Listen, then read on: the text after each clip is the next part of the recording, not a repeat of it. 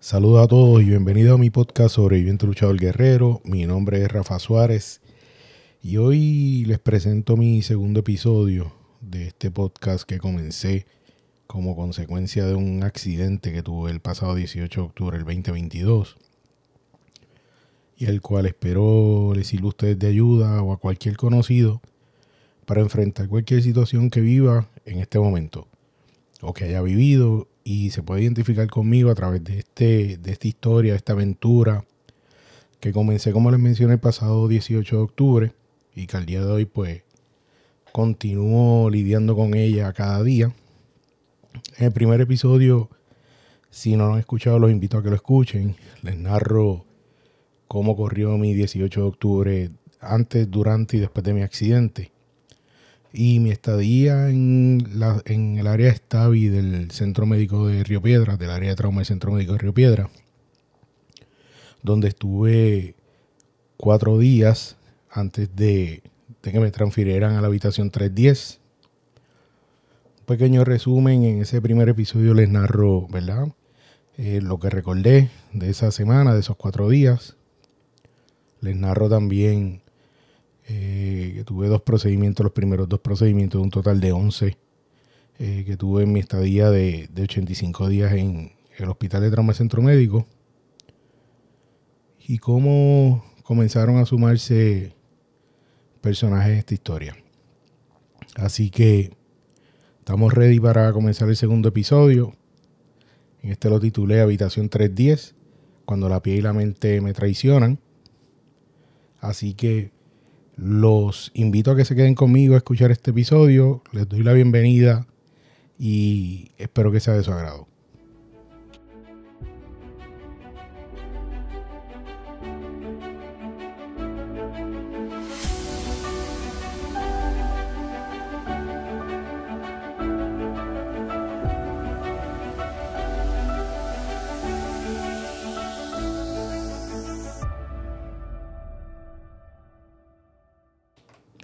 Saludos nuevamente en este segundo episodio, como les comenté, les voy a hablar sobre mi experiencia en la habitación 310. La habitación 310 estaba localizada en el área de intensivo intermedio. Era una habitación donde estuve solo. Esa habitación me movieron el viernes 21 de octubre, en la noche. Eh, recuerdo que cuando dijeron que me iban a mover a habitación, les pregunté si ya mi esposa sabía el personal en enfermería. Me comentan que no. Eh, recuerdo que la enfermera era apellido Alejandro. Y le pregunto, ¿verdad? Si iban a comunicarse con ella. Ese día recuerdo que me dijo que se comunicaban de trabajo social con mi esposa. Como les digo, era en la noche de ese viernes 21 de octubre. No sé qué hora, porque no tengo noción del tiempo en ese momento dado. Si dice que era en la noche y llegó la famosa habitación 310. La habitación 310 fue la primera habitación formal que tuve en el Hospital de Trauma del Centro Médico en Río Piedras. La siguiente fue la habitación 326A, que ahí sí tengo muchos, muchos recuerdos. Pero en esta habitación 310 estuve aproximadamente entre 3 y 4 semanas hospitalizado, esa, recluido en esa habitación, antes que me transfirieran a la 326A. Eh, Mari Carmen se entera que me transfirieron al otro día en la mañana, que la llamaron del hospital. Le dejaron saber dónde estaba. Al igual que en el área de Stavi, esta habitación 310, las visitas eran solamente de 30 minutos, una sola persona durante esa media hora. Así que tanto mi esposa como mi hija hicieron la gestión y se registraron como cuidadoras para poder estar conmigo en cualquier momento dado del día en esa habitación. Esa habitación, recuerdos que tengo es para mí. Después me dijeron, no, estabas mal. Que era una habitación, para mí era una habitación oscura, bien oscura. No sé si era el efecto de los medicamentos, pues estaba bien. Eh, estaba todo el día para los efectos de morfina y percocet. Pero en esta habitación ocurrieron muchas cosas que que fueron marcando mi estadía en el hospital.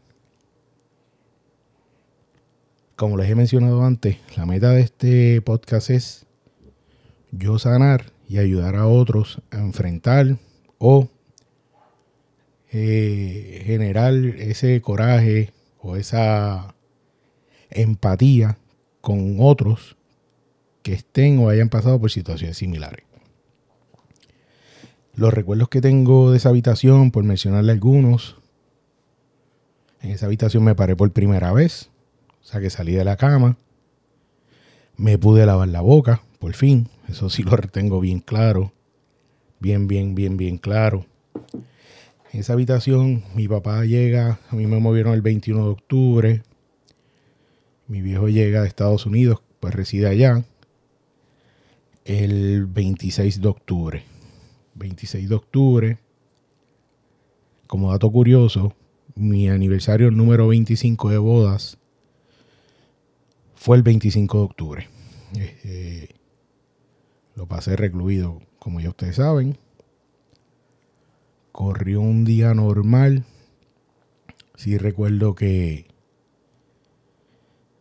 que le pedí a Andrea eh, que le hiciéramos algo a, mi esposa. Se le hizo llegar algo. Y, y como les mencioné, pues corrió bastante normal. Tengo que decir que,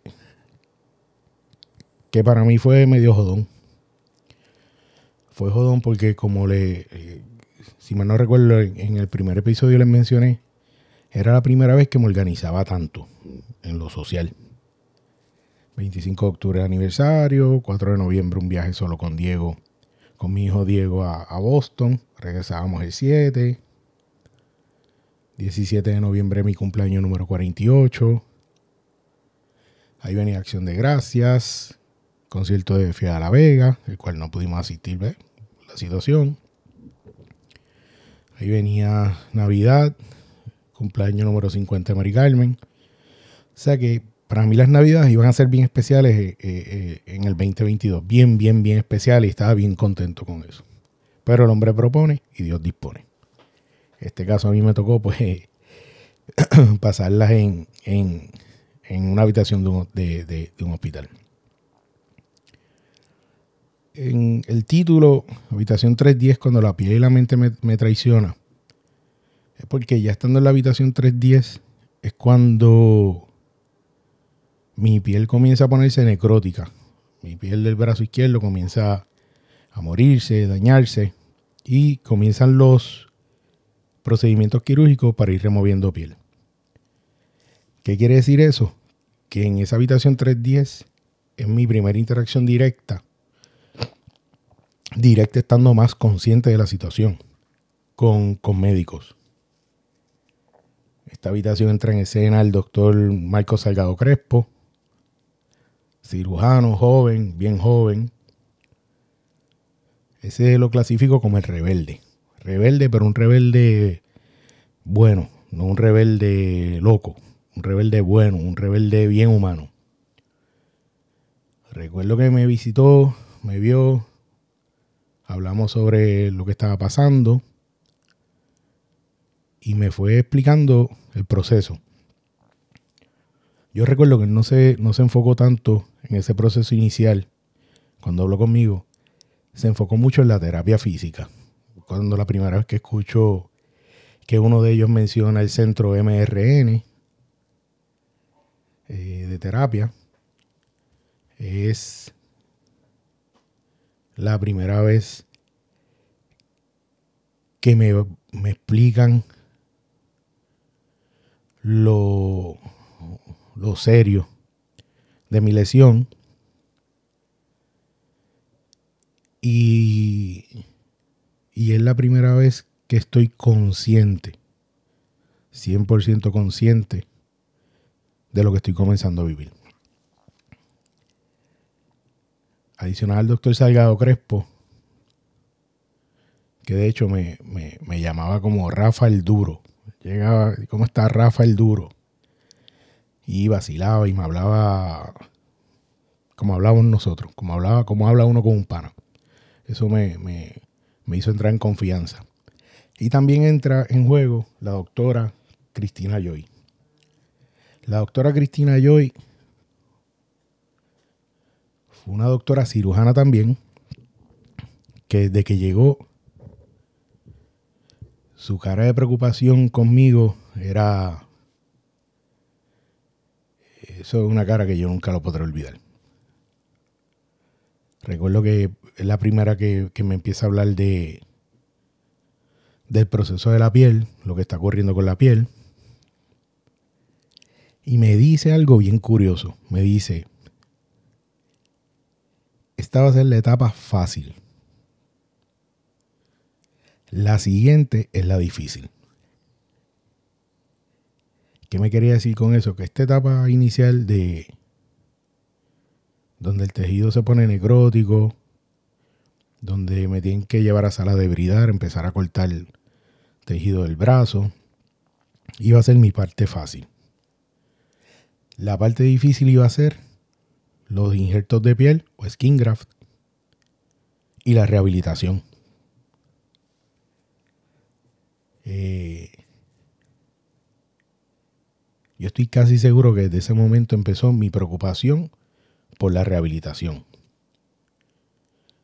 Mi preocupación en el sentido de que yo pensaba, yo sabía que el proceso de rehabilitación iba a ser uno duro, bien duro. Así que yo recuerdo que, en un momento dado,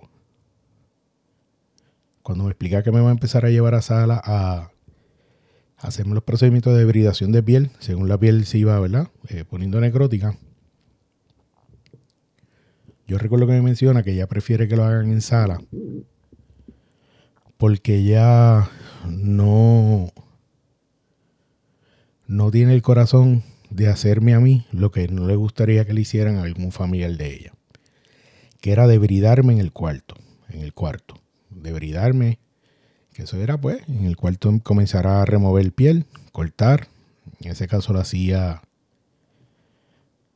las especialistas en piel, en este caso entraron en juego Priscila y Keila, ambas eh, son especialistas en piel, enfermeras especialistas en piel, súper brutales, de buena. Priscila, eh, Priscila Santana y Keila Familia, unas chulerías conmigo.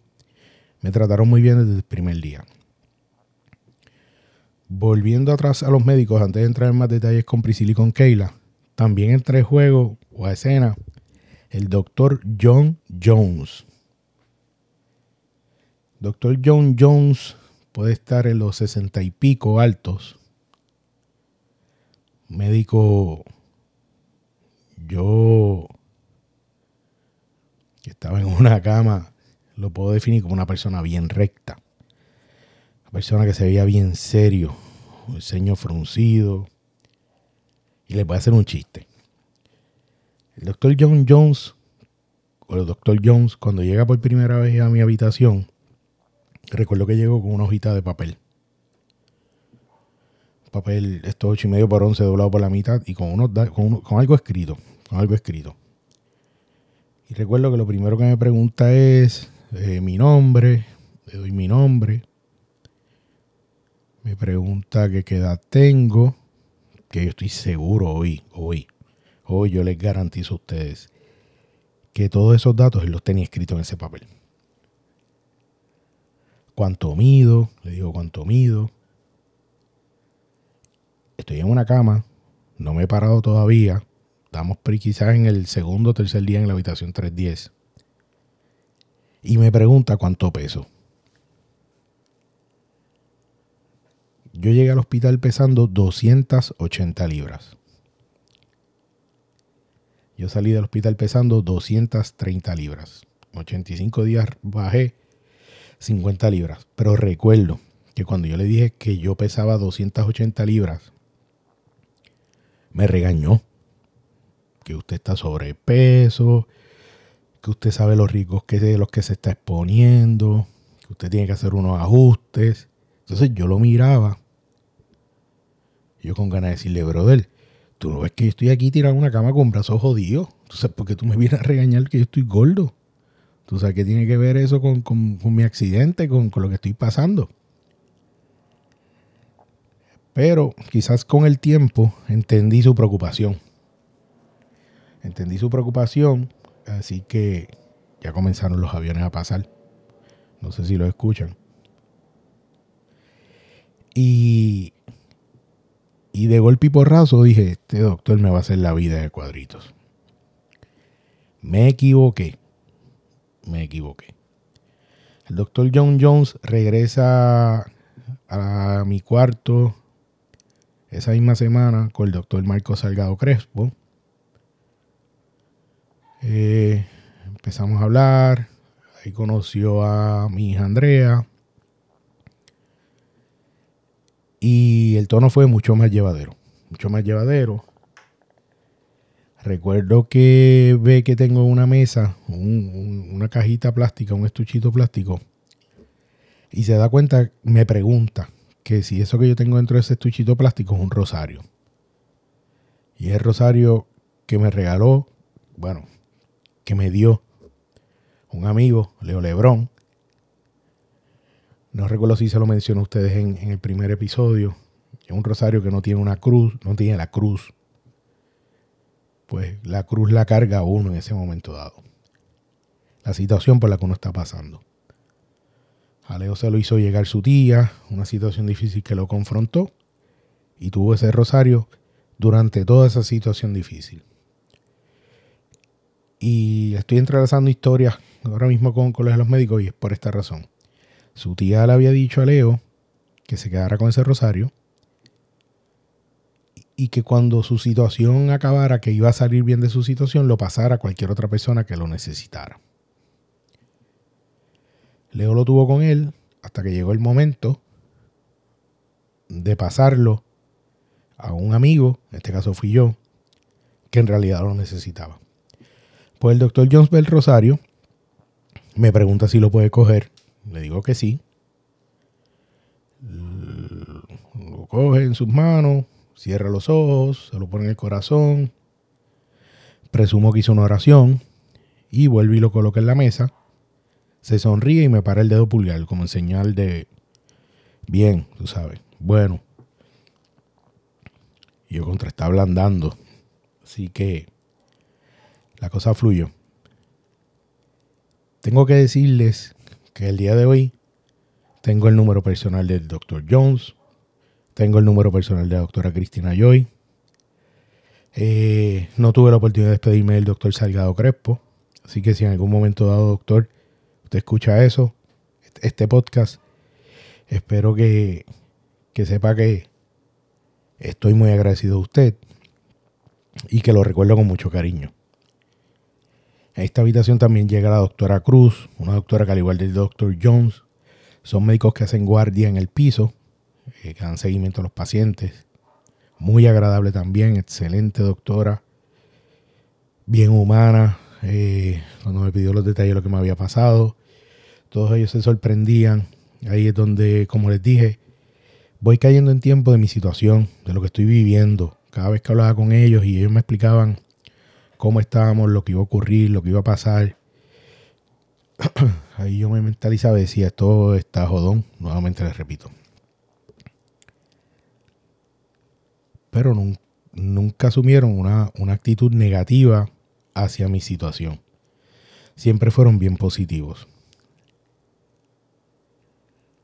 A todo esto, sigue, sigue mi estadía en la habitación 3.10 comienzo las visitas más frecuentes a, sala de operaciones para continuar con la debridación. De sala subía con un back system, un sistema de presión negativa en el brazo para poder controlar el exudado y crear granulación en, la piel para cuando comencemos con los con los skin graft o con los injertos de piel. Y empieza mi mente a traicionarme ya entramos en los detalles de que la piel comienza a traicionarme, pues ellos tenían mucha, mucha esperanza de que la piel se, se, se, pegara, se, se, adhiera, se hubiese adherido nuevamente a, mi brazo o al tejido, lo cual no ocurrió. Y, y la mente comienza a jugármela dura comienzo, comienzo a caer en cuenta de lo que estoy pasando. Comienza un sentido de culpa brutal, pero brutal, brutal, brutal, brutal. Por lo que yo estaba pasando y por lo que estaba pasando a mi familia. A mí eso me dio duro. Me dio bien duro. Les explico por qué. Yo soy bien papá. Yo yo no me acuesto sin visitar el cuarto de mis hijos y darles un beso y echarle la bendición. No importa que estén durmiendo, no importa que estén viendo Netflix, no importa que estén eh, jugando PlayStation. Siempre voy y me despido de ellos antes de yo acostarme. Comienzo a ver a mi hija mayor Andrea con frecuencia, pues se quedaba conmigo. Pero no logro ver a mi hijo Diego hasta 18 días después de mi estadía en la habitación 310. ¿Por qué 18 días? Porque Diego eh, le dio micoplasma. Eh, después del micoplasma se enfermó nuevamente. En la semana era complicado por el horario de visitas y la escuela. Eh, muchos factores afectaron el yo poder ver a Diego desde mi llegada a la habitación 310. Eh, tengo que decir que consciente de eso, empecé a trabajar con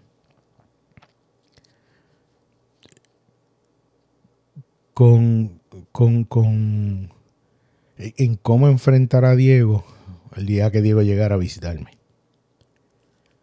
Pues como les dije, la mente me empieza a jugar dura. Mi cargo de conciencia o de, culpa era espectacular. Eh, recuerdo que le decía mucho a mi esposa Mari Carmen que, cuando iba a venir Diego, ella me ponía el día y me decía, Diego está enfermo, continúa enfermo.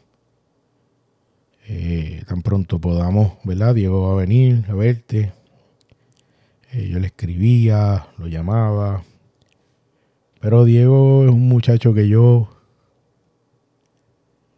me identifico mucho con Diego en esa edad. Por alguna razón, por, ¿verdad? por razones eh, de la vida. Entre los, ya Diego tiene 16, pero a mí fue llegando a los 18 años, comienzo ¿verdad? a vivir una experiencia con mi papá.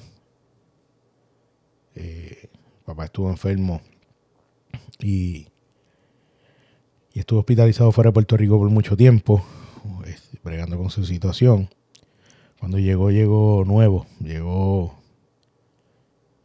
llegó rebuteado, como decimos aquí. Mi papá rebutió, en ese tiempo estuvo fuera del país, eh, recluido, pero a mí me dio duro. Me dio duro porque mi papá siempre ha sido mi Superman. Y cuando yo vi a mi papá en ese momento susceptible,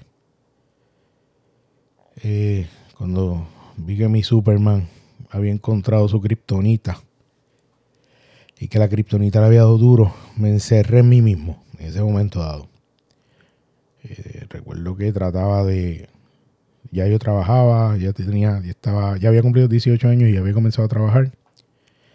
Y no podíamos verlo, no, había la tecnología que hay ahora del Zoom o del Google Meet y detalles así. Así que llamaba por teléfono, saludaba, pero hablaba bien poco con él. Y yo sabiendo eso, estaba loco por ver a Diego porque yo no quería que Diego, sabiendo su forma de ser y yo identificándome con él como yo era entre los 17 y 18, 19 años, no quería que se encerrara como yo lo hice. Así que yo quería mantener una actitud positiva para cuando mi Diego llegara a visitarme. Les tengo que decir que no pude. La llegada de Diego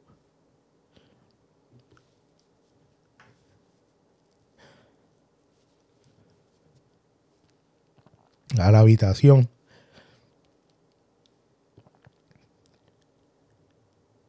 Estuvo brutal. Yo recuerdo que. Yo estoy casi seguro que fue Andrea. Que le dije. Me estoy preparando. Porque no quiero llorar cuando vea a Diego. Todo lo contrario. A la que Diego entró por aquella puerta, en aquella habitación 310, donde estaba yo solo, no tenía compañero de cámara, una habitación solito, pues lo que yo le llaman telemetría. Casi me salgo de la cama.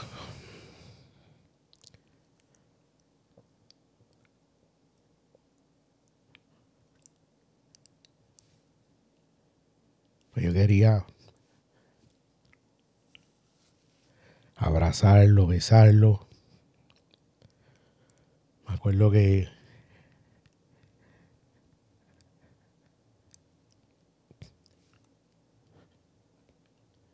me senté, digo, traté de sentarme. Lo abracé bien duro.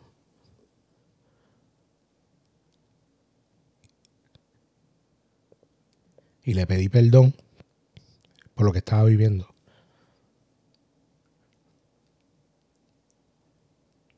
Pero le pedí perdón con todas las fuerzas del mundo. Le decía que, que me perdonara por lo que yo le estaba haciendo vivir, lo que yo estaba haciendo pasar, que la había extrañado mucho, pero que me perdonara mucho, mucho, que me perdonara. Perdóname, papá, perdóname, papá. Eso era yo llorando. Yo quiero amo a mis dos hijos por igual. Pero como ya tenía Andrea conmigo todo, prácticamente todos los días, era parte de, los que me cuidaban. Y mi papá estaba conmigo también, quedándose en la habitación. Ya Mari Carmen iba todos los días, todos los días, todos los días, por los 85 días Mari Carmen estuvo allí conmigo. Pues esos primeros 18 días cuando yo no vi a Diego, les tengo que confesar que me dio bien duro, pero durísimo. Eh, Diego no es de mucho hablar como les mencioné. Se sentó al lado mío. Yo creo que el, el rato que Diego estuvo en el cuarto durante la visita, Nunca le solté las manos. Nunca le solté la mano. Nunca. Y quería hablarle. Quería decirle muchas cosas. Pero me traicionaba. La emoción me traicionaba mucho. Mucho, mucho, mucho, mucho. y empezaba a hablarle y, olvídese, empezaba a llorar. Eh, como les dije ahorita, la mente comenzó a traicionarme comenzó a traicionarme, comencé yo a tratar de trabajar con ella, consciente de, lo que, de la situación por la que estaba pasando a nivel mental. Y aquí quiero darle un, detalle, un hint, gotitas del saber, como decía en un programa que, que, cuando no era, cuando éramos más chiquitos, más pequeños, usted puede dominar la mente. Porque la mente se debe a usted. No usted a su pensamiento, no usted a su mente. Usted tiene la capacidad como ser humano de controlar lo que, lo que procesa su mente.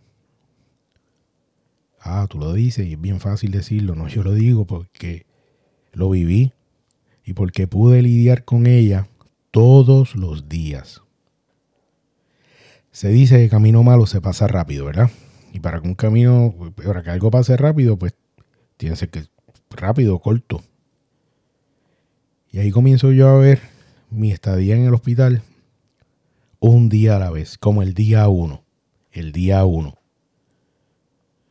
Yo despertaba y ese era mi día uno.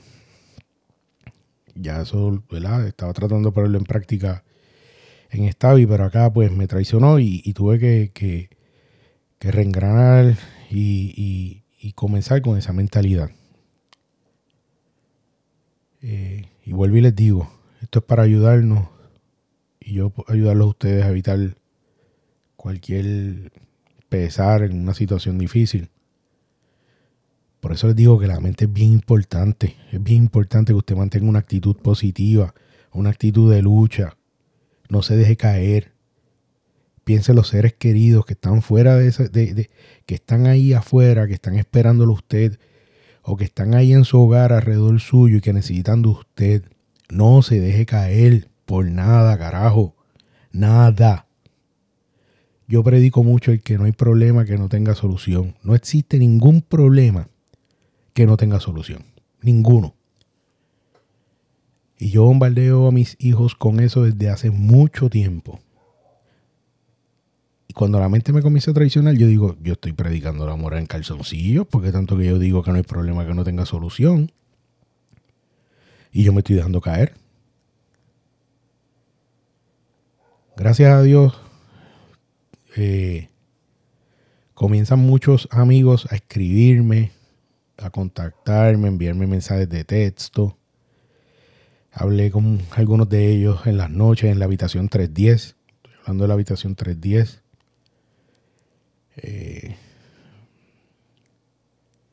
Agustín sigue en juego. Carmen sigue en juego. Eh, Harvey Díaz, un amigo que conocí a través de Agustín, sigue en juego. Paco sigue en juego. Dead sigue en juego.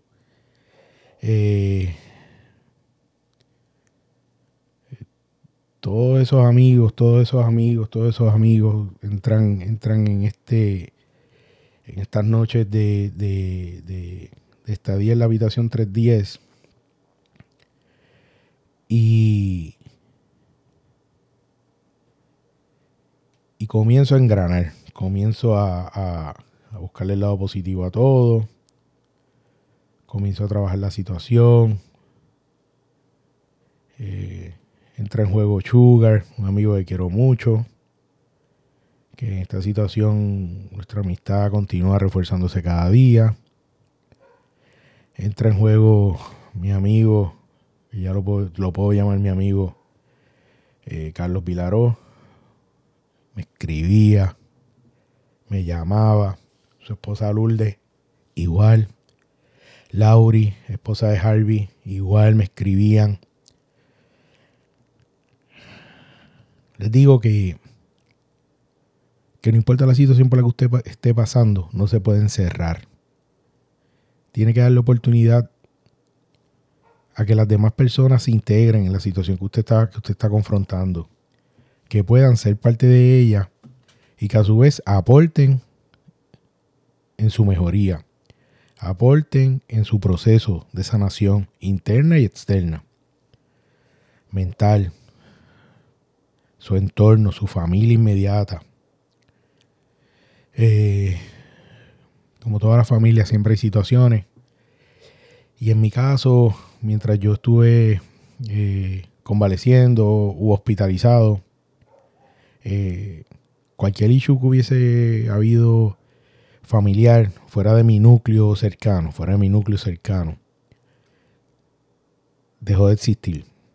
Comenzaron a comunicarse familiares que hacían tiempo no se comunicaban, preguntando por mí, los llamaban, se comunicaban entre ellos, ha sabido algo, no ha sabido nada. Eh, y en esa parte eso también me ayudó mucho. Porque una de las cosas que uno comienza a preguntarse, y todavía el día de hoy a veces me hago la pregunta, es ¿por qué me pasó esto a mí? Y poco a poco yo he visto que hay cosas positivas que hemos sacado de esto. Y yo le diría a ustedes que han sido más las positivas que las negativas. Ah, pero tienes un brazo jodido, brother. Y no te puedes, o sea, no puedes hacer cosas tan sencillas como rascarte el hombro derecho con tu brazo izquierdo, con tu mano izquierda. Sí, pero olvídate de eso. Si me pica, me rasco en la esquina de la pared. Si me pica, busco un cepillo y me rasco con la mano derecha. Agarro el cepillo, lo estiro y me rasco. Y si me pica, y no puedo rascarme, pues le digo al que tenga al lado, bro, dame un favor, por favor, rascame el hombro que me pica. O sea, hay, una solución, a todo problema tiene una solución. Pero usted, usted puede tener la oportunidad de ser un ser conciliador entre sus familiares y amigos, es una cosa espectacular. Mira el ejemplo hoy día, hoy, de hoy, de hoy. Hoy juega Puerto Rico contra México por el pase a la serie semifinal del Mundial de Béisbol. Y el ambiente que existe es un ambiente cordial, aunque es de competencia, pero todos somos puertorriqueños y sacamos las raíces a pasear. Y eso es lo que tiene que pasar cuando a usted le suceda algo. Usted tiene que sacar lo mejor de usted, de usted y aportar, ayudar, lograr esa unión familiar. No se deje caer por nada. Para el carajo los problemas. Meta mano. Dele duro que se joda lo que esté pasando alrededor suyo, usted va a ser un ser conciliador y usted le va a dar de cara a la situación. Porque hay que hacerlo por nuestra familia, por nuestros amigos. Yo no tengo un grupo de apoyo que quizás tú tuviste. Sí lo tienes. Sí lo tienes. Porque si no estos son tus familiares, son tus amistades. Y si no son tus, ni tus familiares ni tus amistades, vas a lograr ese grupo de apoyo en la institución hospitalaria donde estés. Porque algo que tenemos nosotros los puertorriqueños es que somos humanos hasta lo último. Tenemos empatía. Muchas veces cuando hay personas que están pasando por situaciones difíciles, tenemos empatía. Nos crecemos, ayudamos, ya sea económica o socialmente. Espero que ninguno de los amigos que entraron en juego en la, en la habitación 310 se me hayan quedado. Y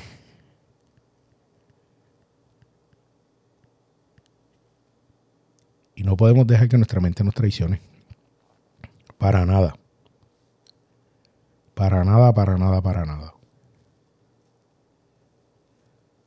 Ahorita les mencioné a las especialistas en piel, las enfermeras especialistas en piel, Priscila Santana y Keila Familia. Y su actitud era tan positiva conmigo. Cuando me veían, cuando me curaban en la habitación, sabiendo que sentía yo dolor, ¿verdad? Ese proceso de curación. Se identificaban tanto, me buscaban la vuelta,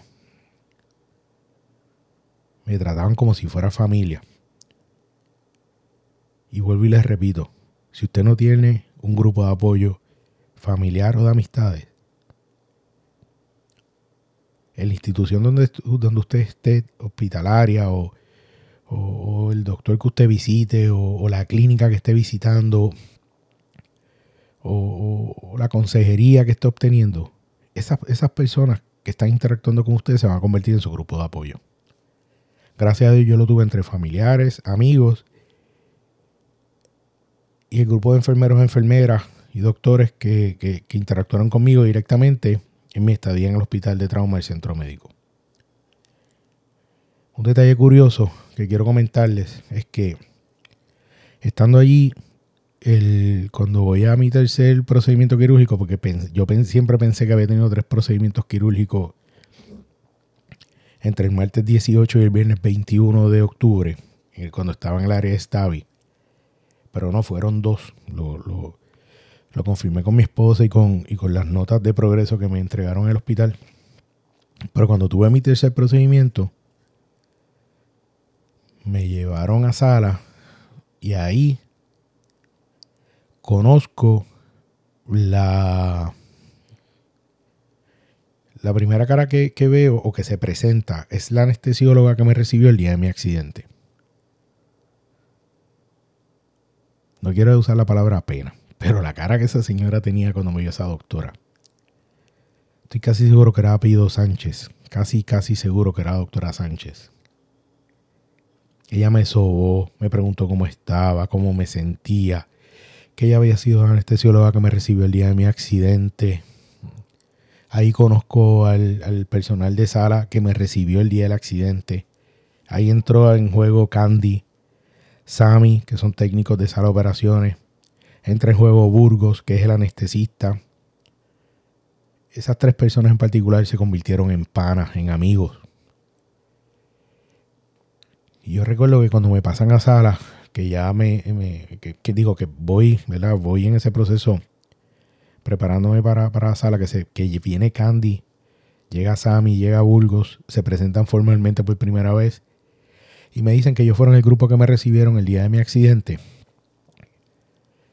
Me dicen, tú llegaste bien ansioso y tú nos pedías a nosotros que te cortáramos el brazo. Córteme en el brazo, córteme en el brazo. Y recuerdo que Candy me dijo, y yo te miré y te dije fuerte, una señora india, ella trigueña, eh, con un corazón espectacular. Recuerdo que me dijo, y yo te dije, aquí no estamos para cortar el brazo, aquí estamos para salvar el brazo. Y yo la miraba y yo decía, ¿de verdad eso? Sí, sí yo decían, sí, mano, tú llegaste bien ansioso, bien ansioso, bien ansioso, y nos repetías lo mismo. Córteme en el brazo, córteme en el brazo, córteme en el brazo. Y volvíamos y te repetíamos lo mismo. Aquí no estamos para cortar el brazo, aquí estamos para salvarlo. El cirujano de esa primera operación, no recuerdo quién fue. Para nada. No fue ni la doctora Joy ni el doctor Salgado Crespo, que son los dos eh, primeros cirujanos que me consultan en, la habitación. Eh, pero cada visita a sala tuve la oportunidad de, en esas 11 visitas a sala, tuve la oportunidad quizás de, en seis ocasiones, coincidir con, con seis, siete ocasiones, coincidir con ese grupo que les mencioné, Candy, Sammy y Bulgos. Y el trato siempre fue tan espectacular. Recuerdo que otra de las veces estando en la habitación 310 que llego a sala, me dicen, bueno, Rafa, ¿cuántos días ya tú llevas? Les dije ahorita que para mí cada nuevo día era el día 1. Nunca conté los días. Hasta más adelante, una fecha en particular que, ahí le, se lo mencionaré en uno de los próximos episodios. Y yo le decía, mira, yo no sé cuántos días yo llevo, yo sí te puedo decir que llevo aquí desde el 18 de octubre. Desde el 18 de octubre. Y y llegó un momento dado en mi estadía en el hospital de trauma del centro médico,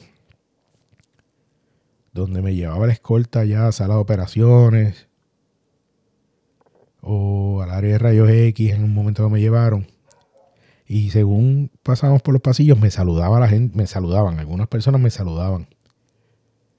Y me recuerdo que un día le digo, y perdonen el perro que sigue ladrando.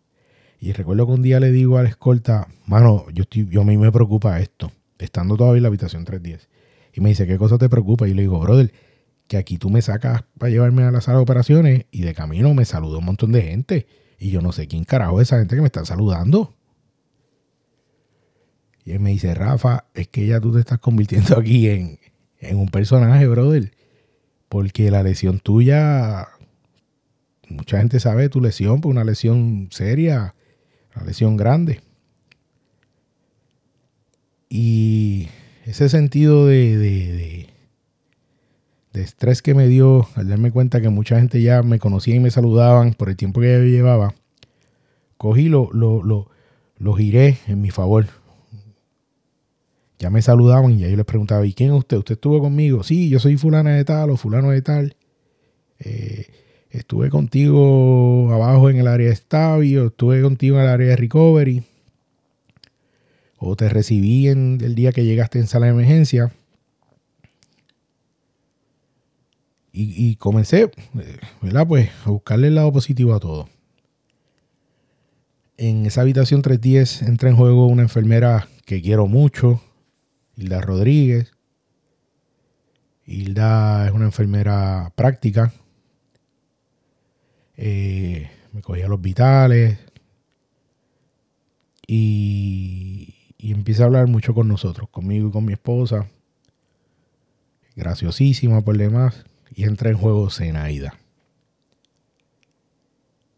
Zenaida. Ay, Dios mío, yo mencionando nombres. Zenaida es una señora mayor. Eh, que al principio media difícil Eh, inclusive en un momento dado yo le digo a mi papá, esta señora le voy a decir buenos días, buenas tardes y ya. Porque cada vez que se para a hablar, más es lo que me deprime que lo que me ayuda. Pero poco a poco fui cambiando mi mentalidad con ella. ¿Por qué? Porque me doy cuenta que según yo estoy pasando por una situación dentro del hospital, en una cama de hospital, hay recursos que están para ayudarnos, pero que en su hogar, en su entorno, están pasando por situaciones quizás más difíciles de las, de las que uno está pasando en ese momento. Así que, según van pasando las semanas, y nuevamente les, les, comento esto, más adelante les iré dando más detalles de mi relación con Zenaida. Mi, mi, mi acercamiento, mi approach mi concepto de Zenaida fue cambiando para bien. Eh, algo que me dio duro en la habitación 310 fue el seguir en la cama al principio. Pues logré en un momento dado ya poder salir de la cama, pero al principio las necesidades en la cama, el baño en la cama. Y, fue parte también de lo que abonó a cuando la mente me traicionó. ¿Por qué? Porque ya con la traición de la piel ya yo no podía bregar, ya yo no podía batallar. Era un proceso que yo iba a seguir viviendo día a día hasta que pues, se removiera toda la piel según se iba dañando. Pero el mental sí yo podía trabajar con él, sí yo podía bregar con él, sí yo podía enfrentarlo. Pero me dio duro, me dio duro como les dije, seguí buscando la vuelta, buscando, ¿verdad? Mantener una actitud positiva. Ya cuando en grano que les mencioné ahorita, empiezo, empieza mi mente a correr mucho. Y a pensar, como les dije, por qué me había pasado esto, pero a su vez, qué yo puedo hacer para ayudar a otros con esta situación que estoy confrontando. Empiezo a grabar, eh, a grabar voice memos en el celular, mensajes de voces en, en el celular, de las cosas que yo veía que se estaban dando a mi alrededor con el personal y quizás cómo yo podía ayudar ya yo estando fuera del hospital para mejorar eso y ayudarlos a ellos en su entorno de trabajo. Algunas de esas ideas se las comenté a mi amigo Carlos Vilaró, se las comenté a Sugar y sigo con esa meta. Primer paso fue, ha sido este podcast. Eh, el Centro Médico de Río Piedras, en el Hospital de Trauma, hacen falta muchos recursos. Personal es un personal de vocación. Como les mencioné en el primer episodio, las enfermeras y enfermeros de nuestro país, en general, los empleados de la salud, pues incluyendo los escoltas, están subestimados. Son gente que dan todo por ayudar a otros que no son familia. Y y hay que hacer algo por esa gente. Hay que hacer algo por, ellos, hay que ayudar, hay que, hay que llevar la voz. Y, les digo esto porque la industria de la salud es una industria billonaria. No millonaria, billonaria en nuestro país. Pero el dinero se queda arriba, nunca llega al de abajo. Y hay que cambiarlo pues entre esas ideas que estoy, que, comienzo a hablar con Carlos, Pilaró, Sugar, eh, llega una de que allí no hay recursos para que alguien se pueda quedar con el paciente. Si el sí se puede quedar el cuidador con el paciente, pero no hay los recursos, no hay un catre, no hay una butaca reclinable. Estoy hablando del hospital de trauma de centro médico, no del pediátrico que por lo que supe hay unos recursos adicionales, ¿verdad? Que, que, que donde papás se pueden quedar con, su, con los menores y, es mucho más cómodo la estadía.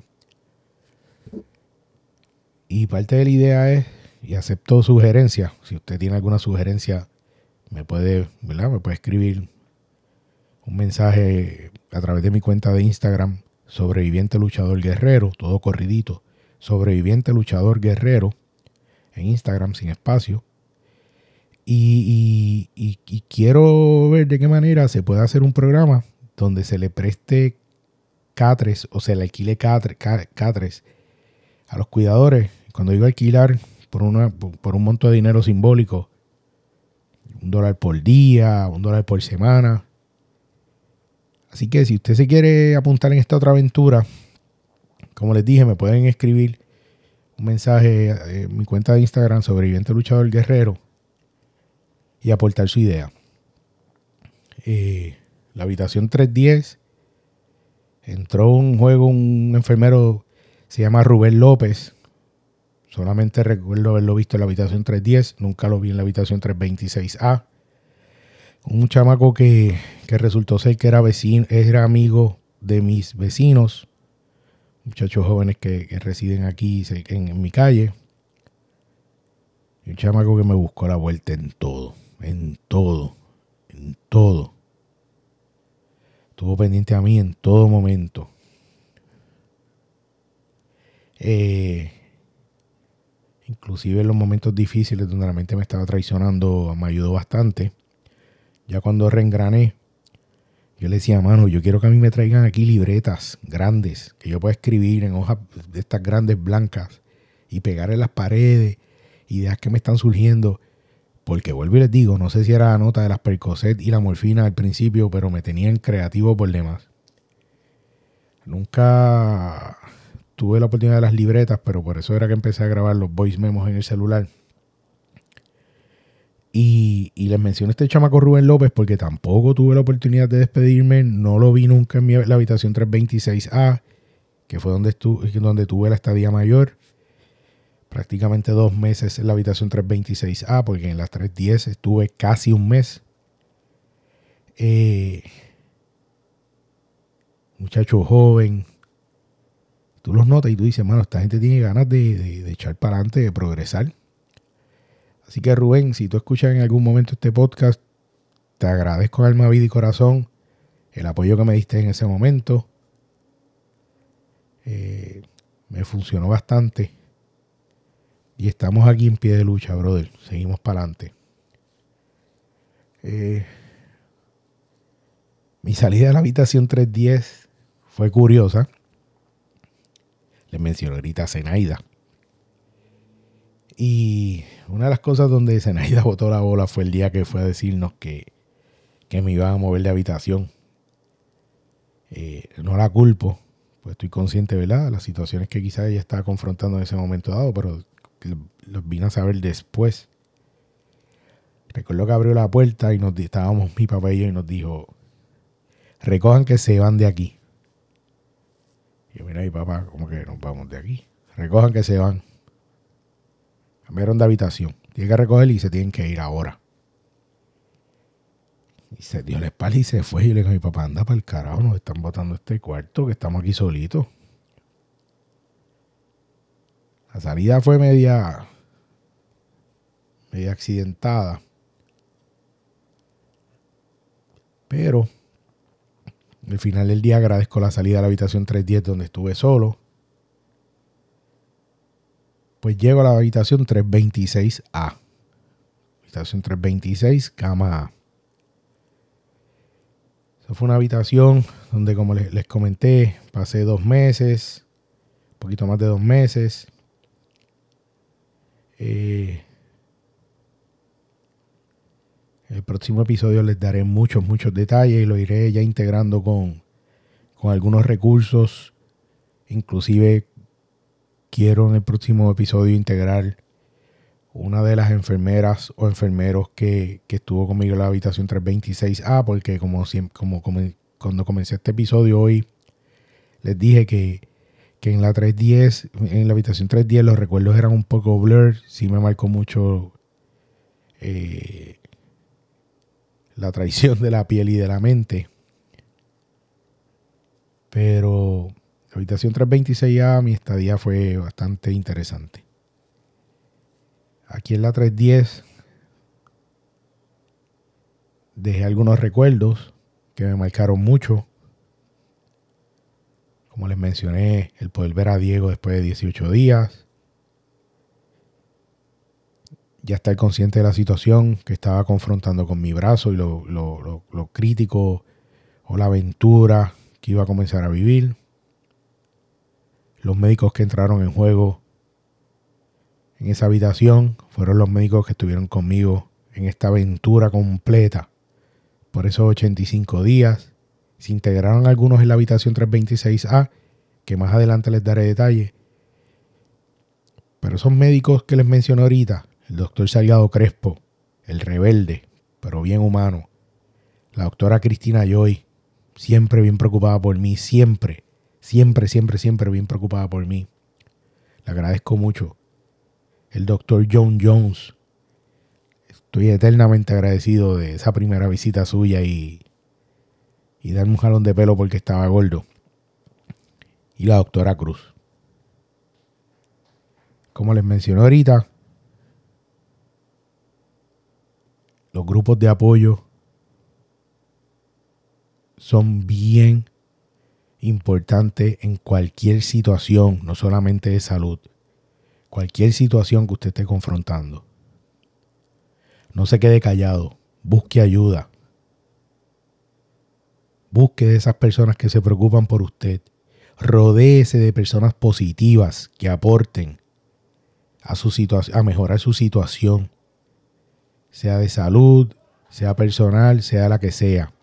Así que rodéese de, de, esos seres especiales, dele para adelante, para atrás ni para el carajo.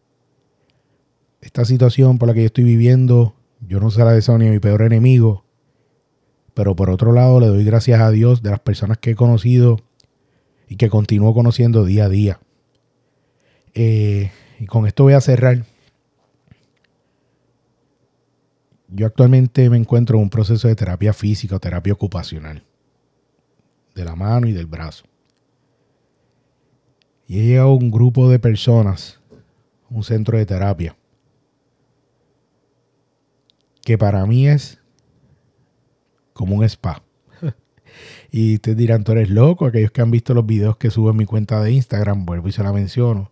Sobreviviente, luchador, guerrero, todo corrido ven los videos y a veces me dicen, mano, eso no te dolió. No importa el dolor, la molestia, lo sacrificado que sea el proceso de terapia física, que como les mencioné ahorita, empezó a rondar en mi mente esa preocupación en la habitación 310 con la doctora Cristina Joy cuando me explicó que esa primera parte del proceso era la parte fácil, la parte de la debridación de la piel, ya la próxima fase, la de skin graft o injertos de piel y la de terapia física iban a ser las partes difíciles. Para mí este proceso de terapia ocupacional y terapia física ha sido uno bien llevadero. Allí me he encontrado con el doctor Nelson Colón, con Merlín, terapista ocupacional, con una certificación en terapia de mano, al igual que el doctor Nelson, Colón, eh, que es doctor en terapia física, con una certificación en terapia de mano, con sus asistentes, Yailin, Yari, eh, Karina, eh, Emanuel, que está que, se encarga de los ejercicios eh, más físicos en el área del gimnasio. Y para mí ellos han sido unas personas súper especiales. Cada avance que yo estoy dando en mi proceso de terapia, lo celebran como ustedes no tienen idea. Eh, así que, ¿por qué les menciono esto ahora? ¿Por qué brinco y llego a mi terapia física y, y les menciono esto? Porque nuevamente les digo, el grupo de apoyo, no importa la situación que usted esté confrontando, va a encontrarlo en cualquier lugar. Muchas veces donde menos usted lo piensa. La vida continúa, hay que seguir hacia adelante, y, no podemos darle la espalda a la situación. Yo, el próximo episodio, le estaré hablando ya de mi llegada a la habitación 326A. Estaré hablando un poquito más en detalle de mi diario vivir. Quiero integrarle ya cosas que yo hago o que hacía antes que ahora no puedo hacer y cómo trato de lidiar con ellas. Y les agradezco mucho su atención a este podcast, este proyecto. Esto ha sido algo que que lo comencé para sanarme y ayudar a otros. Y tengo que, les juro, que, que, me, está gustando esto, me está gustando hablarles, decirles lo que me está pasando, me siento mucho mejor. Y vuelvo y les digo, gracias por ser mi grupo de apoyo, Gracias por estar conmigo en este viaje, en esta aventura, porque siempre lo he llamado aventura, no lo he llamado calvario. Y seguimos para adelante, para adelante. Eh, gracias por su atención. Nos vemos. Me comprometo a la semana próxima a subir otro episodio, el próximo viernes, ya que el viernes pasado no pude. Ya hoy, 17 de marzo, estoy subiéndoles este. Nuevamente mantengo una actitud positiva. Cuando hay vida y ganas, no se quite ni para el carajo. Y recuerde lo que les mencioné en el primer episodio. Si no lo ha escuchado, lo invito a que, lo, invito a que, vaya a Spotify o cualquier plataforma de podcast y escuche mi primer episodio el 18 de octubre. Pero como les mencioné ese primer episodio, Dios no escoge a los capacitados. Dios capacita a los escogidos. Así que no se deje caer. No pregunte por qué a mí. Porque Dios va a, tener, va a, capacitarlo usted para enfrentar cualquier reto. Gracias, buenas noches. Y espero que gane Puerto Rico a México. Para cerrar una nota cosa. Los quiero mucho. Que descansen.